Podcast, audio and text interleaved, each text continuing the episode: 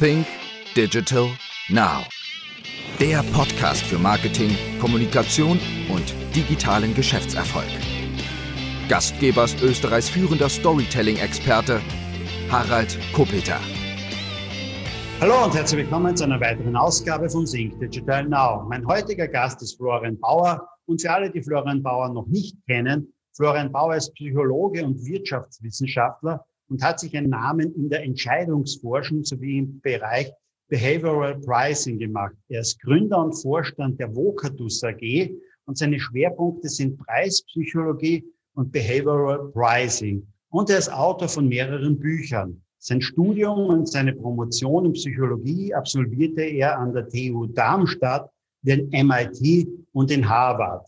Danach war er noch als Strategieberater bei Booz, Allen und Hamilton tätig, bis er dann seine Vocatus, glaube ich, gegründet hat, denn auch und jetzt Vorstand des Ganzen ist. Hallo und herzlich willkommen, Florian. Servus, Harald. Hallo. Florian, vor mir liegt ein Buch, das ich vor einigen Wochen entdeckt habe. Das hat den Titel Der unvernünftige Kunde. Und wie ich das irgendwo entdeckt habe, ich glaube, ich habe dich gesehen bei einem Interview auf ZDF oder ARD. Da habe ich mir gedacht, das ist natürlich ein tolles Thema, weil wir jetzt in meiner Welt immer mehr und mehr feststellen, dass es ganz, ganz schwierig wird, Kunden überhaupt irgendwie zu segmentieren, dass es einfach schwieriger wird, den Kunden irgendwie einzuordnen auch. Und was hat dich eigentlich einmal dazu bewogen, früher genau in dieses Feld reinzugehen, dass du sagst, ich will mich einfach mit der Psychologie des Menschen, mit Kaufentscheidungen beschäftigen, mit Preisfindungen. Wie war dein Weg in dieses Themenfeld? Ja, letztlich im, im Psychologiestudium kam irgendwann äh, dieses Seminar Entscheidungsverhalten und das fand ich einfach furchtbar faszinierend, weil ähm, mich vor allem diese, sagen wir, der normale Bereich der Psychologie interessiert hat, nicht so sehr die klinische Psychologie und wie Menschen einfach entscheiden, wie sie leben, wie sie, wie sie Präferenzen entwickeln, wie sie wissen, was sie wollen. Und letztlich, wenn man sich das überlegt, eine Entscheidung ist sozusagen der, das kleinste Atom jeder Gesellschaft, jeder Wirtschaft vor allem und äh, damit eine ganz entscheidende, im wahrsten Sinne des Wortes, Dimension und Größenordnung. Und das zu verstehen, wie das abläuft, wie kommt man eigentlich dazu, sich für eine Option zu entscheiden, wie kommt man dazu, dass man sagt, der Preis ist mir es wert, ähm, das ist äh, total faszinierend und es läuft vor allem völlig anders ab, als es typischerweise in vielen Marketing-Lehrbüchern und, und wirtschaftswissenschaftlichen Büchern dargestellt wird. Gib uns da mal einen Einblick kurz in dein Unternehmen jetzt. Was macht ihr denn genau für andere Unternehmen? Also wir entwickeln Produkt, Preis- und Vertriebsstrategien für Unternehmen aus dem Verständnis heraus, wie deren Kunden entscheiden. Also wir, wir sagen im Grunde, äh, Marketing, Pricing, Vertrieb hat eine Aufgabe. Am Ende des Tages äh, sollen damit Kaufentscheidungen beeinflusst werden. Und das gilt im Privatkunden wie im Geschäftskundenbereich. Am Ende geht es immer um diese Kaufentscheidung. Ich mache Marketing, ich mache äh, Vertrieb weil ich einen Einfluss haben will auf die Entscheidung, die mein Kunde trifft. Und äh, so betrachten wir auch ganze Geschäftsmodelle. Das heißt, wir denken nicht in Abteilungen wie ähm, Kommunikation, Produktion, Vertrieb, sondern wir zerlegen ein Geschäftsmodell letztlich in die Entscheidung, ähm, die auch den Erfolg dieses Unternehmens konstituieren, nämlich die Entscheidung des Kunden, die Entscheidung der Vertriebspartner, die Entscheidung der Mitarbeiter, sich in einer bestimmten Weise zu verhalten und ähm, stellen uns die Frage, wie kann diese Entscheidung so gestaltet werden, dass sie im, im besten Sinne aller getroffen wird? Wenn das so alles zerlegt, jetzt einmal diese ganzen Prozesse, wie muss ich mir das vorstellen? Führt ihr da ganz, ganz viele Interviews jetzt einmal mit Kunden, mit Vertriebspartnern, um dahinter zu kommen, was denn die Motive der Entscheidung sind oder wie, wie die Entscheidungen getroffen werden? Ähm, das kann ganz unterschiedlich aussehen. Die erste Frage ist immer äh, letztlich an unsere Kunden, welche Entscheidung wollen sie beeinflussen? Also was, worum geht es? Also ich kann jetzt zum Beispiel immer mal ein konkretes Beispiel, dass das nicht so, so abstrakt daherkommt. Eine Versicherung eine Autoversicherung schickt jedem Jahr, jedes Jahr ihren Kunden einen Brief darüber, was die Versicherung im nächsten Jahr kostet. Äh, und dieser Brief soll eigentlich die Entscheidung fördern oder triggern, dass der Kunde sagt, ja, ich bleibe bei dieser Versicherung, auch wenn sich vielleicht der Preis geändert hat. Das heißt, hier geht es um eine Verlängerungsentscheidung, in einem anderen Fall geht es um eine Abschlussentscheidung, in einem in wiederum in einem anderen Fall geht es darum, dass ich vielleicht will, dass mein Vertriebsmitarbeiter verkauft, ohne dass er Rabatte gibt. Das ist auch eine Entscheidung. Also am Anfang steht immer die Frage, um welche Entscheidung geht's und was ist das gewünschte Ergebnis? Ähm, und dann arbeiten wir sehr häufig empirisch, um zu verstehen, wie kommt es dazu, dass die Entscheidung heute so und nicht anders getroffen wird, dass der Kunde vielleicht in unser Auto, in unserem Autoversicherungsbeispiel kündigt und nicht verlängert. Ähm, was kann da eine Rolle spielen? Da denkt man jetzt klassischerweise zu natürlich erst an das Produkt ähm, oder an den Preis, aber ganz häufig spielen ganz andere Dinge eine Rolle, die eher in der Entscheidungsarchitektur, die durch diesen Brief oder durch Verhaltensweisen, die der Kunde äh, machen muss, um zu verlängern, vielleicht getriggert werden. Wenn man reinliest in dein Buch, da kommt einem immer wieder der Begriff Homo economicus unter. Sagen doch einmal, wer oder was ist Homo economicus?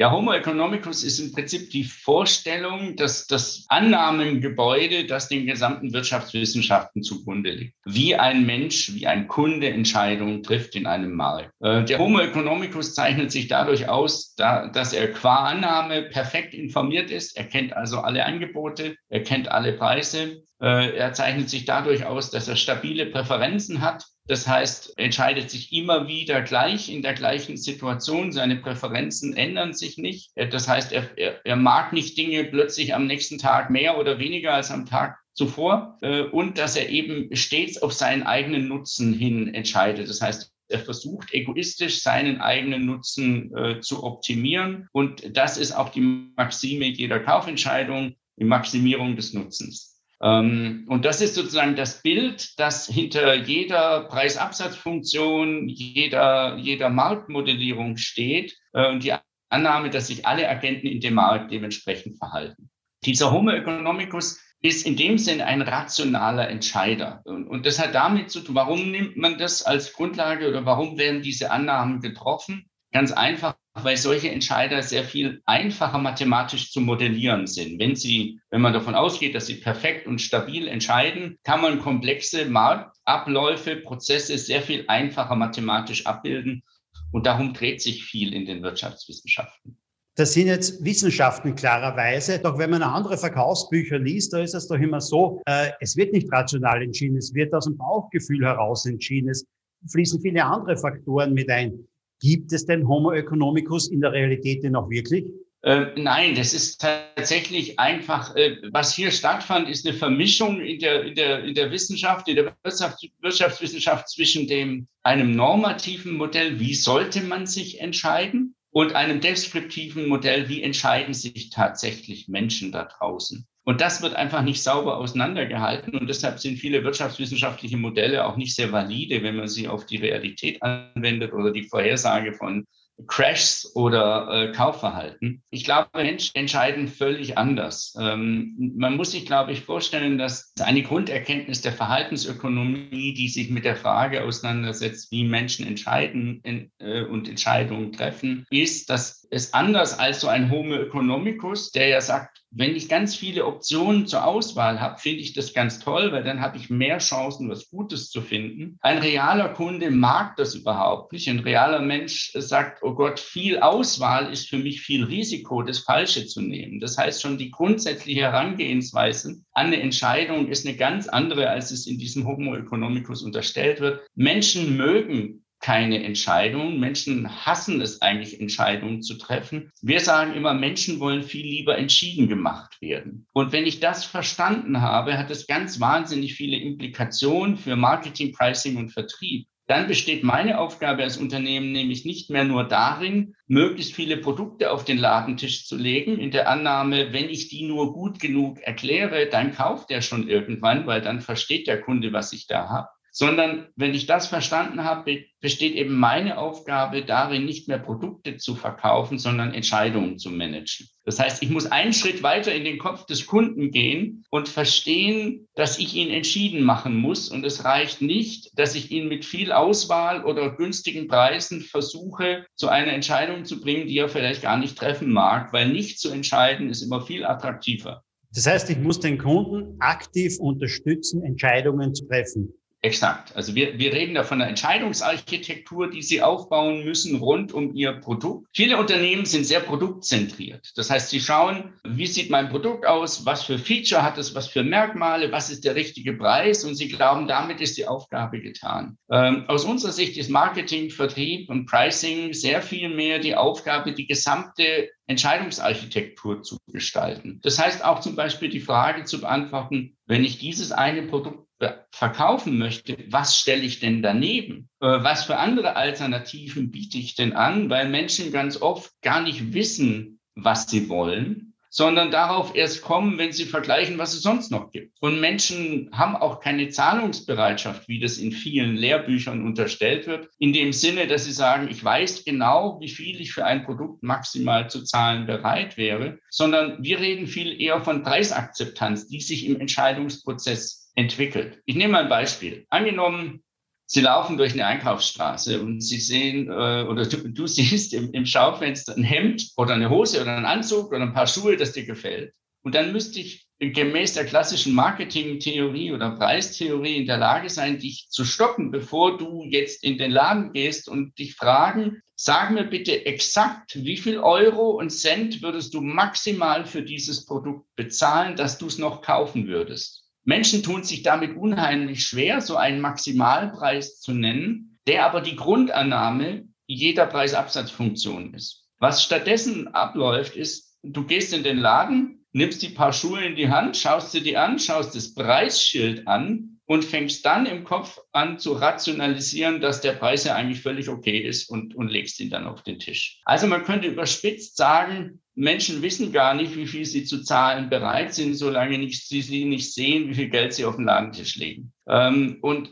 das ist, sagen wir, das als Chance zu begreifen und als Anbieter zu sehen, ah, ich kann die Entscheidung steuern oder beeinflussen und ich kann sogar die Preisakzeptanz mitgestalten ist eine ganz wichtige Erkenntnis. Viele Unternehmen denken, stellen sich die Preisbereitschaft oder Zahlungsbereitschaft so vor wie eine, eine, eine, eine finite Ressource ist, wie so ein, ein, ein, ein Kanister, der ist, irgendwann ist der leer. Und dann ist sozusagen, oder viele Unternehmen fragen mich, wann haben wir denn das Ende der Fahnenstange erreicht mit unseren Preisen? Das heißt, man stellt sich die Zahlungsbereitschaft als etwas vor, was einfach begrenzt ist. Wir versuchen dem immer entgegenzustellen ein anderes Bild. Wir sagen, stellen sich die, die Preisakzeptanz als etwas vor, was ein Muskel ist. Das ist wie ein Muskel, den müssen Sie trainieren, dann wächst er auch. Aber wenn Sie nicht trainieren, dann wächst er auch nicht. Das heißt, wenn Sie einfach unbegründete Rabatte geben, dann schwächen Sie diesen Muskel. Wenn Sie aber intelligent mit, den, mit der Preisstrategie und auch mit Preiserhöhungen, jetzt zum Beispiel in der bevorstehenden Inflation arbeiten, können Sie auch ganz gezielt diesen Muskel trainieren.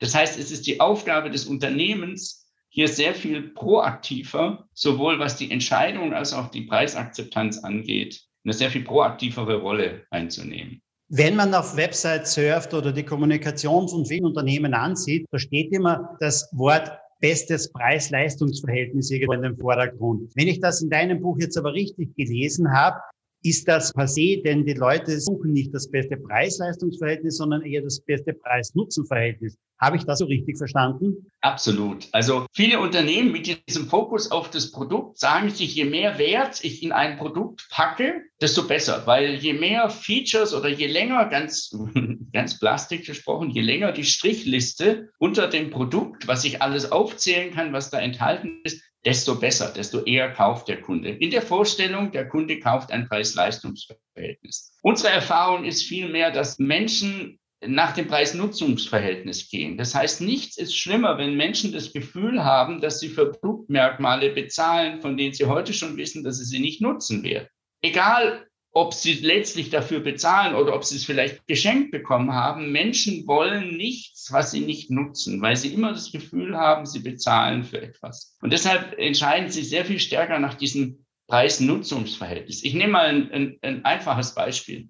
Ähm, der Hauptkündigungsgrund für klassische Print-Zeitungsabos ist nicht die Tatsache, dass die Leute sagen, oh, die Zeitung wurde so teuer, sondern ist ganz häufig die Tatsache, dass sie, sie haben ein Zeitungsabo, sie finden es, wenn sie abends heimkommen vom Büro oder aus, dem, äh, aus der Arbeit, sie liegt auf der Fußmatte vor der Haustüre, sie nehmen sie mit rein, sie sind aber müde, haben keine Zeit mehr, sie haben sich vielleicht eigentlich eigentlich auf das Sofa gefreut und äh, wollen entspannen. Und sie haben aber ein furchtbar schlechtes Gewissen, diese Zeitung da am nächsten Tag ungelesen ins Altpapier zu werfen. Sie sagen aber nicht, dass das Preis-Leistungs-Verhältnis dieser Zeitung schlecht ist. Sie sagen, das ist ein guter Wert, aber ich habe es nicht genutzt. Und dieses Ungleichgewicht, das Sie in Ihrem mentalen Konto fühlen, zwischen dem, was Sie bezahlt haben und dem, was Sie als Nutzen daraus gezogen haben, das führt dazu, dass Sie dieses Abo kündigen.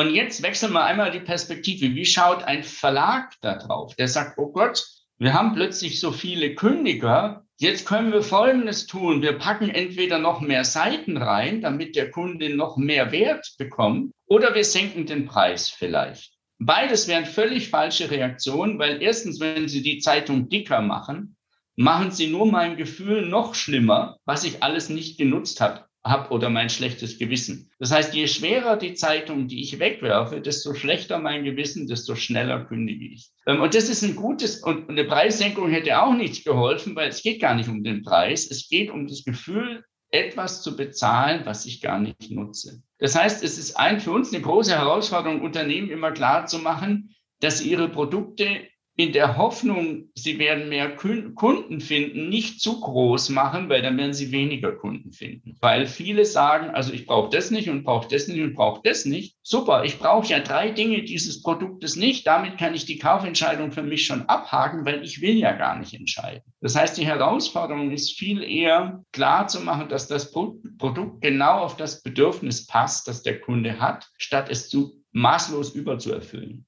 Wie ist es denn eigentlich mit Zielgruppen? Werber und Unternehmen und Vertriebsleute teilen auch sehr, sehr gerne in Zielgruppen ein.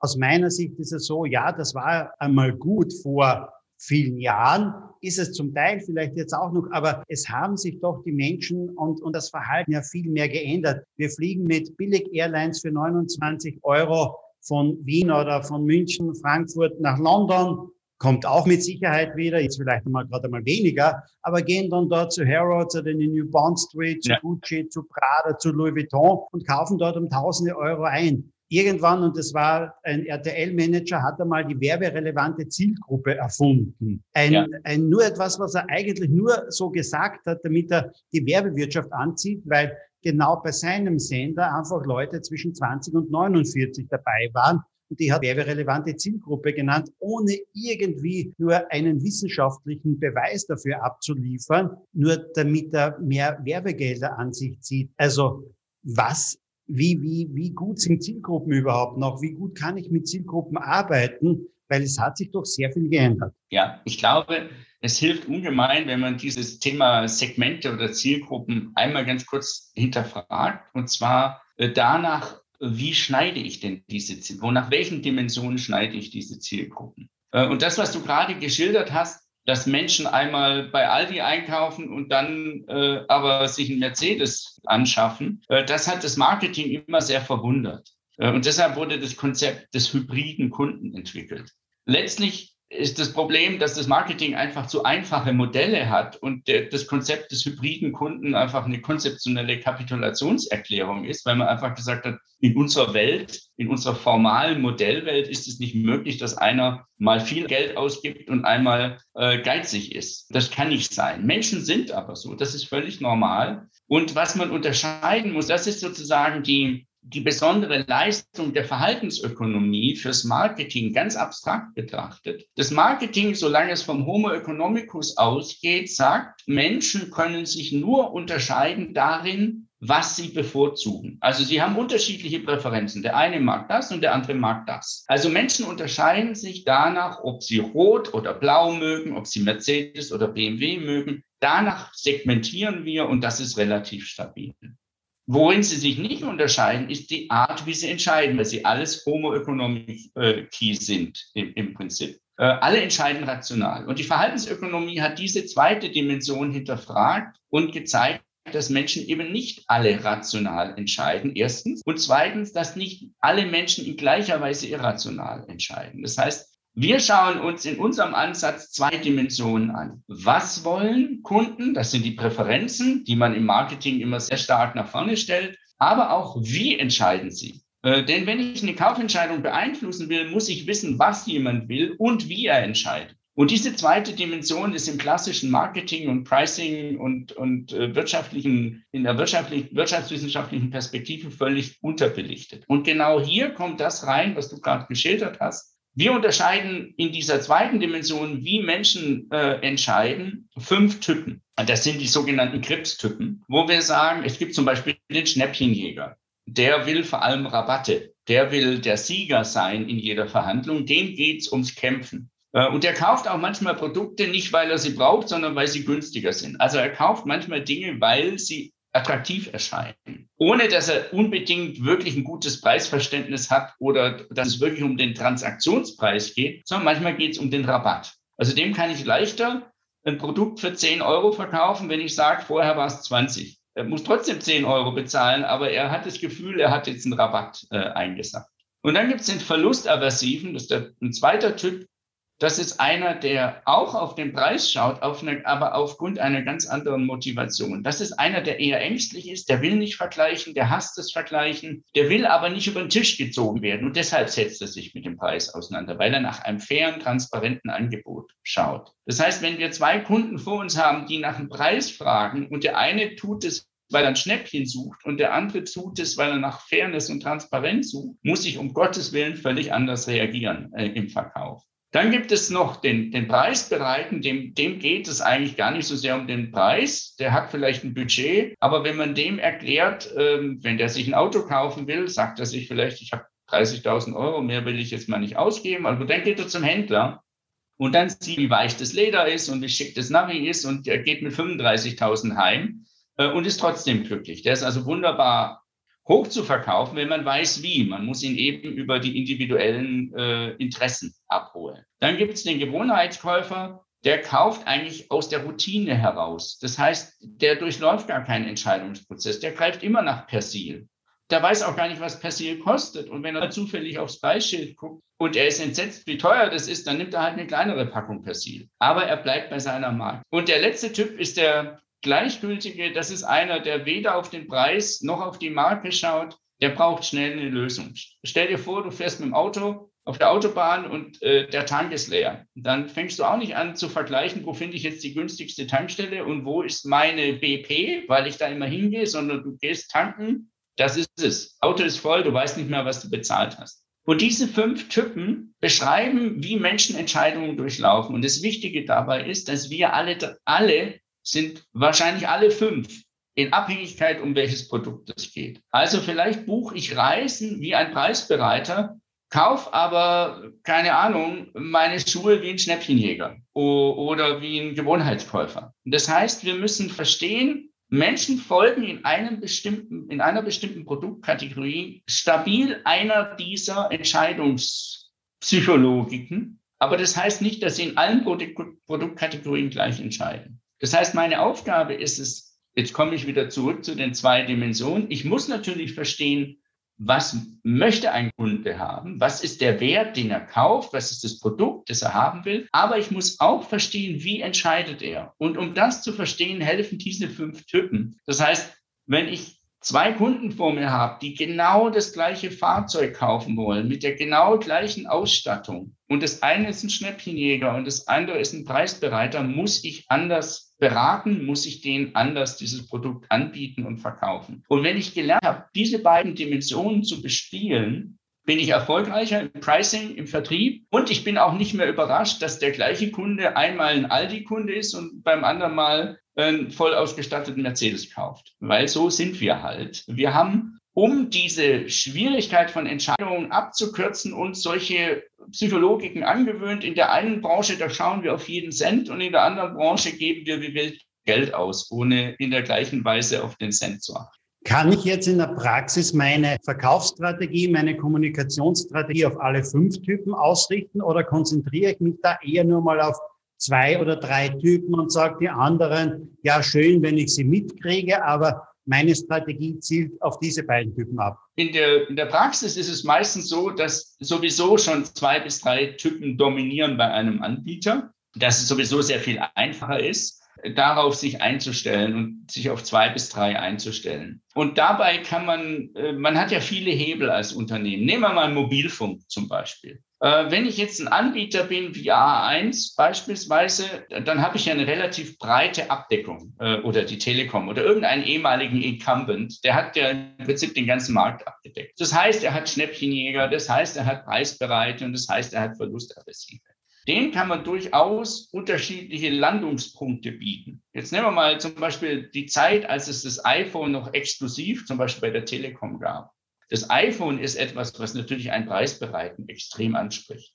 Gleichzeitig sind so klassische Tarife, die so ein gewisses Kontingent enthalten, etwas, was einen Verlustaversiven anspricht. Der will nicht immer das Gefühl haben, da läuft jetzt der, der Mieter mit und jede Minute kostet. Der will lieber ein Kontingent kaufen, weiß, was es kostet und hat damit alles abgedeckt. Und gleichzeitig hat vielleicht eine Marke wie Telekom noch eine Zweitmarke wie Kongster, mit denen sie die Schnäppchenjäger ansprechen. Also wenn man verstanden hat, wie die Zusammensetzung in einem Markt ist und welche Kunden ich bediene, kann ich mich da sowohl was die Produkte angeht, als auch was die Kommunikation und die Preisstrategie angeht, typischerweise sehr gut einstellen One-to-Many quasi als Anbieter an alle. Im individuellen Austausch, also im individuellen Vertrieb, ist es natürlich noch sehr viel leichter möglich, weil wir in vielen Projekten die Mitarbeiter im Vertrieb darauf schulen, zu erkennen, wer ist denn vor mir?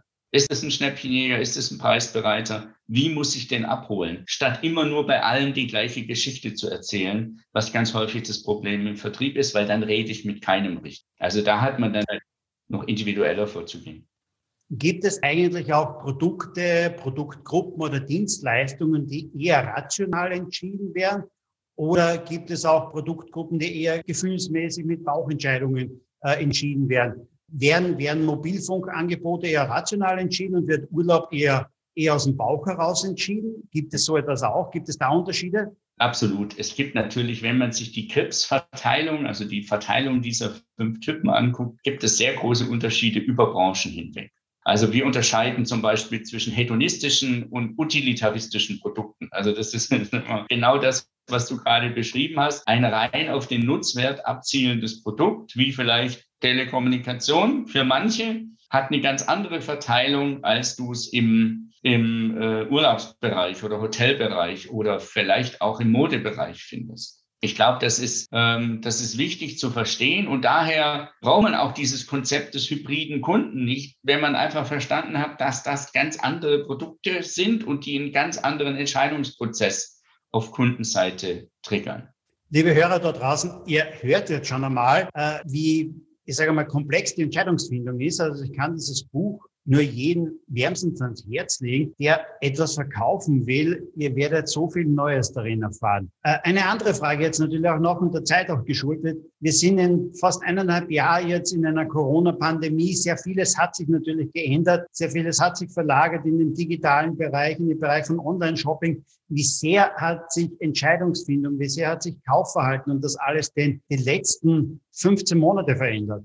Ähm, das hat sich, also die Psychologie ändert sich nicht so schnell. dass die Art, wie wir entscheiden, ist letztlich durch die, und auch die Art, welche Fehler oder die Art der Fehler, die wir machen, ist, reicht weit über unsere eigene Geschichte hinaus, ist letztlich durch die Evolution geprägt. Was ist sozusagen effizientes Entscheidungsverhalten? Aber natürlich durch die unterschiedliche Situation mit Corona dominieren andere Entscheidungslogiken. Ähm, wenn man sich vorstellt, ich habe vielleicht früher was im, im Ladengeschäft um die Ecke gekauft. Dadurch laufe ich einen anderen Entscheidungsprozess. Ich rede mit einem Verkäufer, der gestaltet die Entscheidungsarchitektur völlig anders, als wenn ich auf eine Website gehe, wo der nächste Preisvergleich nur einen Klick weiter weg. Also wir haben das mal zum Beispiel vor kurzem in einem Projekt gesehen, da ging es um, um Apotheken. Äh, wie kaufen die Leute in der stationären Apotheke ein äh, versus in der Online-Apotheke? Und was wir da gesehen haben, jetzt zum Beispiel in der Sprache dieser fünf Typen, wir haben in der stationären Apotheke sehr viel mehr Gewohnheitskäufer und Preisbereite, in der Online-Apotheke sehr viel mehr Schnäppchenjäger. Das können unter Umständen die gleichen Leute sein. Stellen sich nur, äh, stell dir nur vor, du hast Kopfschmerzen, dann gehst du in die Apotheke und sagst, ich will mein Aspirin und ein Glas Wasser. Du fragst nicht, was haben Sie denn so und äh,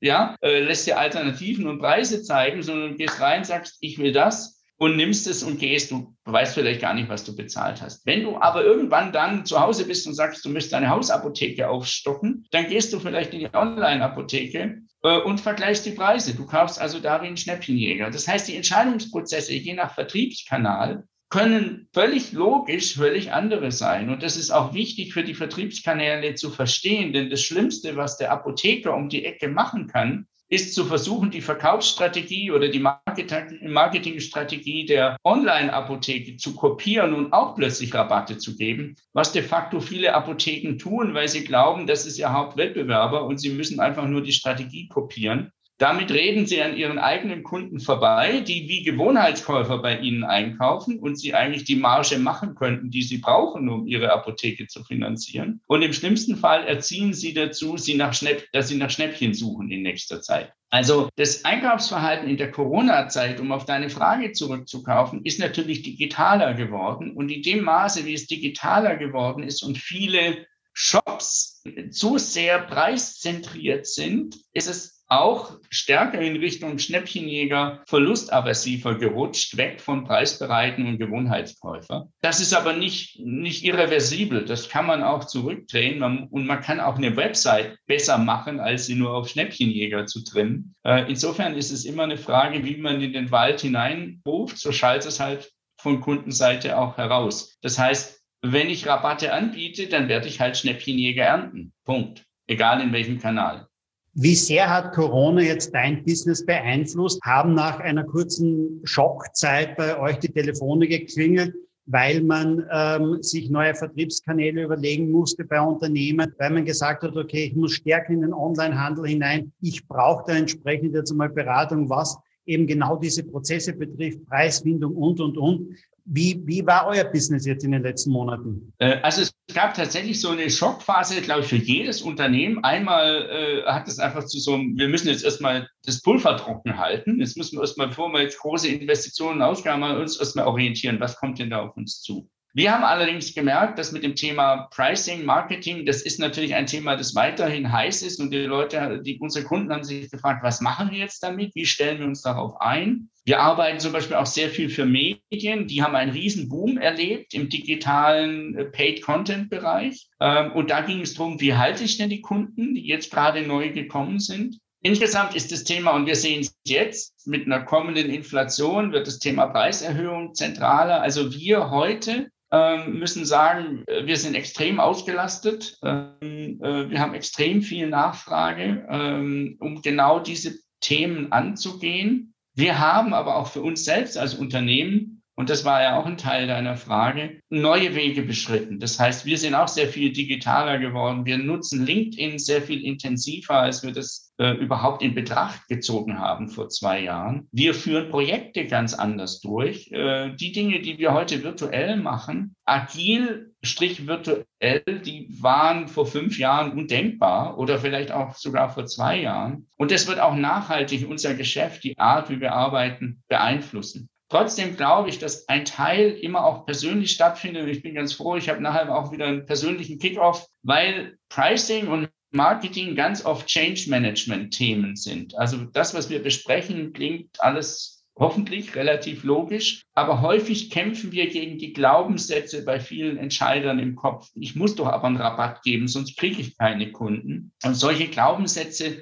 herauszufordern und mit Empirie zu in Anführungsstrichen bekämpfen, das tut, das ist virtuell schwerer als persönlich, weil da muss man einfach so ein bisschen in den persönlichen Kontakt gehen. Das heißt, dieser Teil bin ich froh, wenn er wieder möglich ist oder leichter möglich ist, aber wir, wir blicken in die Zukunft mit einem sehr viel ausdifferenzierten Arsenal an, an Kooperationsformen, glaube ich. Immer ich mit äh, Leuten spreche, die sehr, sehr nah an der Wirtschaft sind, dann äh, reden wir auch immer darüber, wie viel äh, ist eigentlich dort angekommen, beziehungsweise wie viele haben diese Herausforderung der Digitalisierung denn wirklich angenommen und wie mhm. viele glauben noch immer, okay, wir können es aussitzen. Und manchmal kommen da Zahlen, die, die sagt mir jemand, okay, 20 Prozent haben die Herausforderung wirklich angenommen und 80 Prozent verharren eigentlich noch immer und haben noch nicht wirkliche Entscheidungen getroffen, wie sie denn in Zukunft vielleicht mit der Digitalisierung umgehen. Andere sagen wieder, na, 40 Prozent haben die Herausforderungen angenommen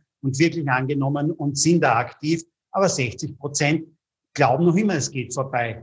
Wie ist deine Einschätzung? Wie viele haben wirklich diese Herausforderung angenommen, jetzt einmal zu sagen, okay, ich muss andere digitale Prozesse einführen?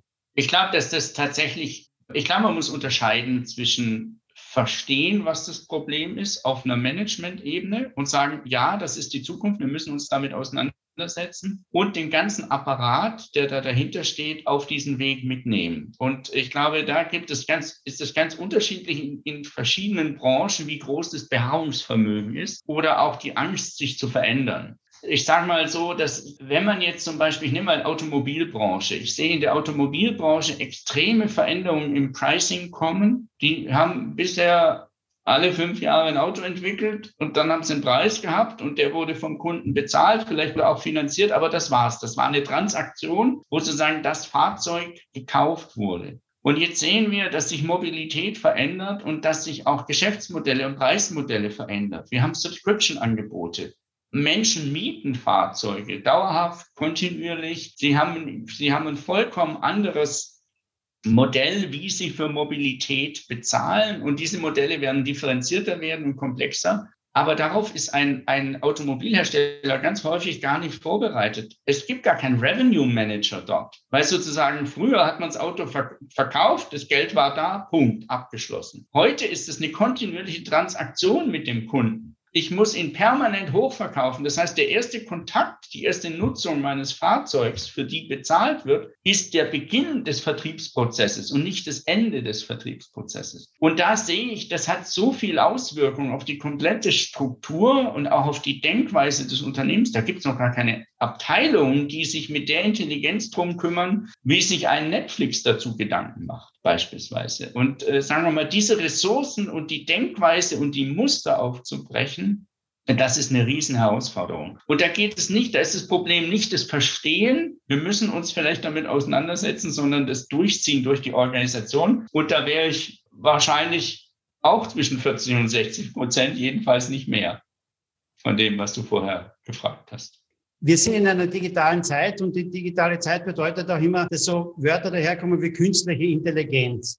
Und jetzt haben wir doch einiges gehört. Das Verhalten des Menschen, kann ich das durch künstliche Intelligenz jetzt nachbilden? Ist das etwas, was uns weiterhilft? Denn wir, wir alle oder viele sagen doch, wir haben jetzt so und so viel Daten, doch ja. ich sehe selten etwas, wo Daten wirklich so viel weiterhelfen denn auch. Und äh, da sehe ich immer so das sehr Verschiedene zwischen einer künstlichen Intelligenz, aber auf der anderen Seite haben wir eine natürliche Dummheit von uns Menschen, vielleicht auch von Kunden. Denn äh, auch dein Buch nennt sich ja der unvernünftige Kunde. Und natürlich gibt es da draußen auch, wenn man so sagen will, un, äh, unvernünftige Marketingmanager, Verkaufsmanager oder sonst etwas, die woanders verharren. Also ja. wie sehr bringt uns künstliche Intelligenz weiter? Wie sehr bringen uns die Daten weiter? Ich glaube, man muss sehr genau unterscheiden zwischen dem Potenzial und der Realität dieses Themas. Also künstliche Intelligenz ist so ein bisschen das, was Neuro vor ein paar Jahren war. Ist ein unheimlich sexy Thema, ist vom Potenzial her auch faszinierend, was damit potenziell möglich ist. Jetzt muss man sich aber die Realität in Unternehmen angucken, auch und die Datenrealität in Unternehmen. Wenn, und wir machen selber, wir arbeiten selber sehr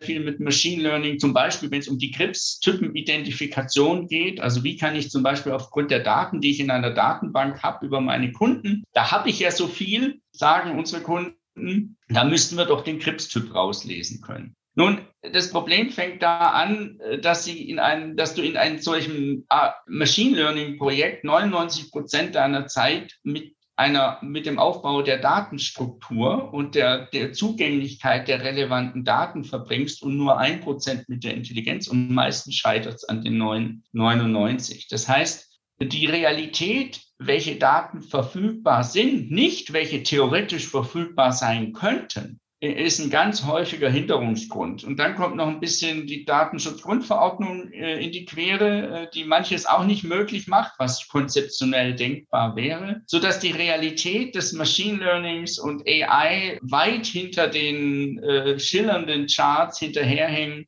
hängt, die man so allgemein auf Konferenzen sieht. Und ein Grund ist auch, zum Beispiel kann ich jetzt aus eigener Erfahrung sagen, dass Unternehmen zwar viele Daten haben, häufig aber nicht die richtigen, speichern. Ich nehme mal folgendes Beispiel. Wenn ich in Krebstyp, wenn ich erkennen will, ob jemand ein Schnäppchenjäger ist, muss ich sozusagen wissen, hat der verhandelt? Also hat der einen Rabatt bekommen und hat dann nochmal nachverhandelt und dann hat er einen größeren Rabatt bekommen. Wenn ich diese Prozessdaten habe, kann ich ihn erkennen. Aber das sind Daten, die werden nicht gespeichert. Was gespeichert wird, ist, was hat der Kunde am Ende gekauft und was hat er bezahlt. Das heißt, aus diesem Faktum, er hat 20 Prozent Rabatt bekommen und das hat er gekauft, kann ich nicht erklären, wie kam er zu diesem Rabatt, weil er verhandelt hat oder weil es einfach Teil des Angebotes war. Das heißt, in unseren Projekten geht es ganz häufig darum, erstmal zu gucken, welche Daten sind da, haben wir eine Chance daraus, das zu erkennen und dann, welche Daten müssten wir vielleicht in Zukunft sammeln, damit wir eine Chance haben, diese Modelle abzubilden, die dann anwendbar sind. Das heißt, das ist für mich die Realität äh, momentan, was AI angeht oder Machine Learning. Ähm, und ich sehe das Potenzial, aber ich sehe auch die Diskrepanz zu, zur, zur Realität der, der Daten, wie wir sie heute in vielen Unternehmen haben. Menge allein hilft nicht. Es kommt hier auf die Qualität an. Lieber Florian, das waren ganz interessante und sehr, sehr spannende Antworten. Liebe Hörer da draußen, wenn ihr da tiefer reingehen wollt, ich kann das Buch nur empfehlen, Der unvernünftige Kunde. Da steht noch viel, viel mehr drinnen und klarerweise nicht, also wenn jemand wirklich noch etwas mehr wissen will, beziehungsweise sich beraten lassen will, einmal von Florian Bauer, sein Unternehmen Vocatus, einfach mal anfragen. Lieber Florian, es gibt am Ende des Podcasts noch immer zwei, drei persönliche Fragen, weil wir natürlich auch immer mal sehen wollen, wie ist denn unsere Gesprächspartner in der digitalen Welt unterwegs? Und äh, deshalb vielleicht einmal eine Frage, wann warst du das letzte Mal offline, so richtig drei Tage offline? Ähm, ich hatte jetzt gerade gestern den dritten Tag eines Blog-Seminars an der TU München. Äh, ich habe immer jedes Semester ein Seminar zum Thema Behavioral Pricing und es hat wahnsinnig viel Spaß gemacht, die Studenten mal wieder live zu erleben, obwohl es in einer ausgestorbenen Uni stattfand. Aber es war schön, mal wieder sich unter Menschen zu bewegen, auch wenn wir alle Masken getragen haben, natürlich. Aber in der Interaktion ich habe das gleiche Seminar im letzten Semester rein virtuell gemacht und da kommt einfach sehr viel weniger Diskussion äh, und ein spannender Austausch zustande. Das habe ich sehr genossen.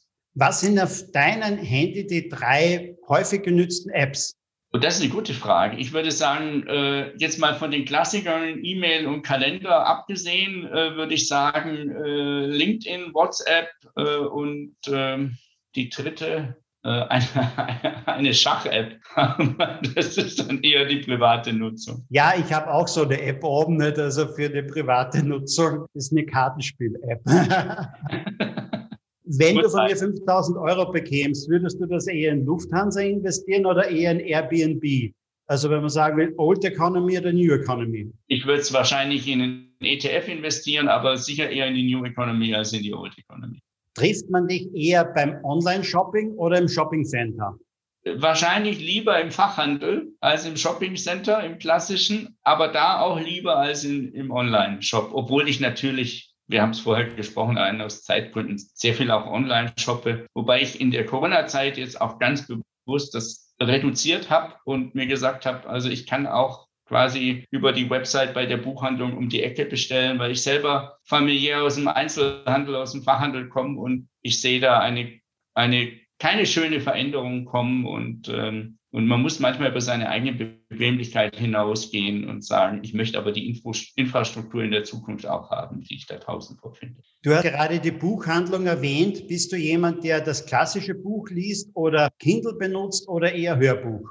das klassische Buch. Ich habe auch ein Kindle. Ich habe eine Zeit lang sehr gern Kindle gelesen, weil ich viel unterwegs war. Und äh, aber es ist trotzdem ein größer. Es, es war mehr so ein rationaler Genuss, wenn ich dieses Wort mal benutzen darf. Aber es macht viel mehr Spaß, ein richtiges Buch in die Hand zu nehmen. Lieber Florian, danke dir für deine Antworten. Danke für das interessante Interview. Es waren sehr, sehr spannende Antworten dabei. Ich verweise einfach noch einmal auf das Buch. Der vernünftige Kunde. Es gibt es in jedem guten Buchhandel. Und ich bin auch jemand, der gerne ein richtiges Buch in der Hand hält. Danke, lieber Florian. Harald, vielen Dank. Grüße nach Wien.